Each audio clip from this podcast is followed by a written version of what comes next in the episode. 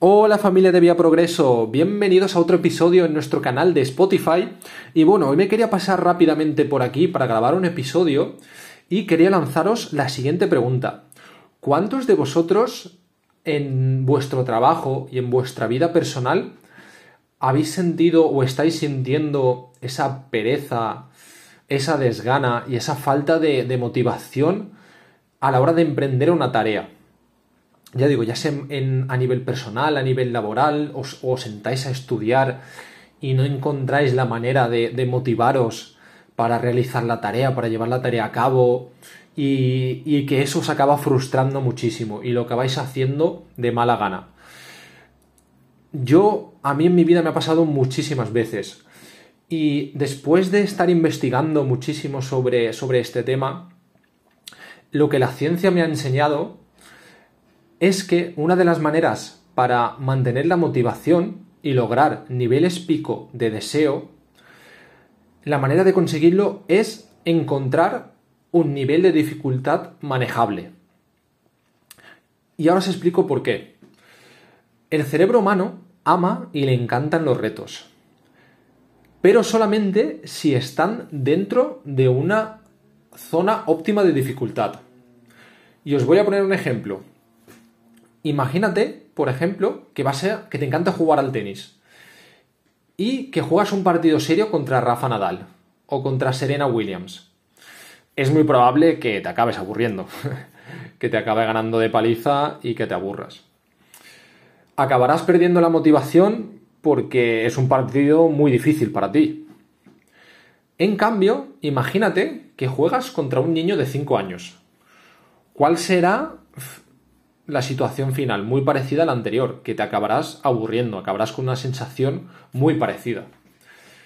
Y aquí es donde entra en juego encontrar un nivel de dificultad manejable. Para lograrlo, lo mejor sería jugar contra una persona que es igual que tú.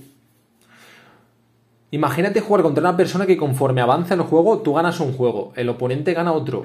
Y hay esa rivalidad, ¿no? Y esa, y esa disputa donde te ves que tienes oportunidades reales de ganar, pero solamente si te esfuerzas de verdad.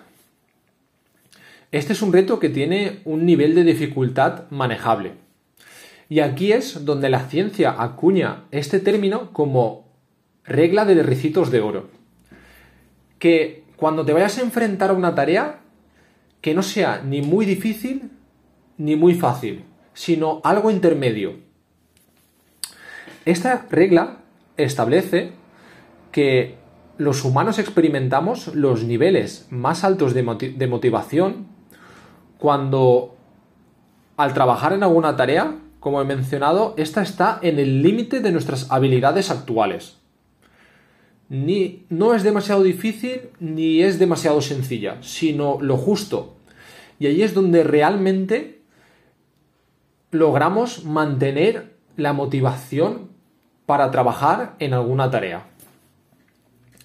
Ahí es también cuando entramos en el famoso eh, estado de flujo, que seguro que lo habréis escuchado alguna vez, que es ese estado donde estás como completamente inmerso en, en una actividad. A mí, por ejemplo, personalmente me pasa cuando, cuando juego al pádel.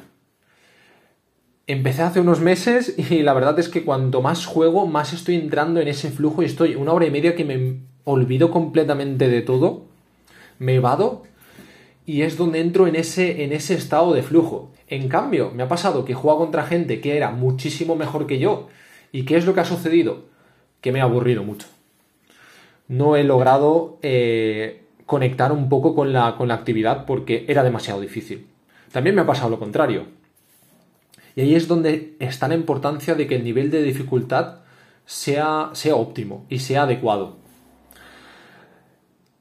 los científicos han, tratado de cuantificar este sentimiento y descubrieron que para alcanzar ese estado de flujo, una tarea debe estar tan solo como un 4% por debajo de tu habilidad actual. Y esto la verdad es que en la vida real es muy difícil llegar a cuantificar la dificultad de una acción de esta manera. Pero la idea central permanece. Trabajar en desafíos de dificultad manejable es realmente crucial para, poder mantener la, la motivación. Y para terminar, la mejoría requiere un delicado balance. Necesitas buscar con frecuencia desafíos que te puedan impulsar un poco a tu límite. Que, te impulsa a tu límite mientras continúas progresando lo suficiente para poder estar motivado.